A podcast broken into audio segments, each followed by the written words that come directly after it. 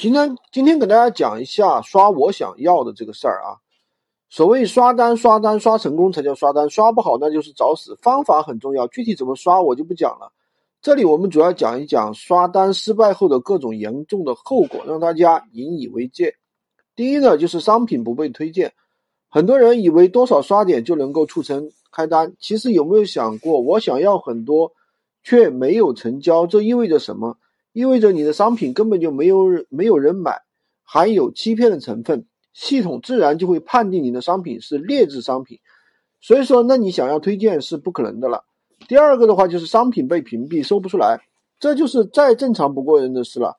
因为不少人的商品因为刷单的问题被系统检测到而被屏蔽，那么系统的话，这个不但不会给你推荐啊，关键词自然也就。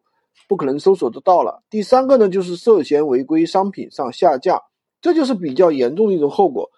不要以为阿里巴巴的系统闲鱼是吃素的，刷单如果刷的太疯狂，自然会被检测到的。违规到违规的后果，除了商品下架，后续也有可能被降权，是不可避免的。所以说你号的话，一阶段也是报废了。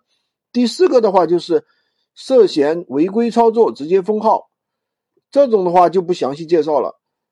按照我的经验的话，适度刷单肯定是有一定好处的。但是呢，刷单的话是比较难操作的一个时候，要讲究自然，让亲戚好朋友呢用他们的闲鱼号，用他们自己的一个手机流量找到你的商品。记住了，一定是找到，而不是说你分享一个链接给他，对吧？当然这样去操作的话，有一定的好处啊，这样都属于正常行为。当然呢，也不能太多。我们新手的话，也就是刷个几单就可以了。所以呢，闲鱼无货源最好还是掌握正确的一些操作方法啊，这样的话会比较好。喜欢军哥的可以关注我，并且收藏我的专辑。评论区打出六六六，找我获取闲鱼快速上手教程。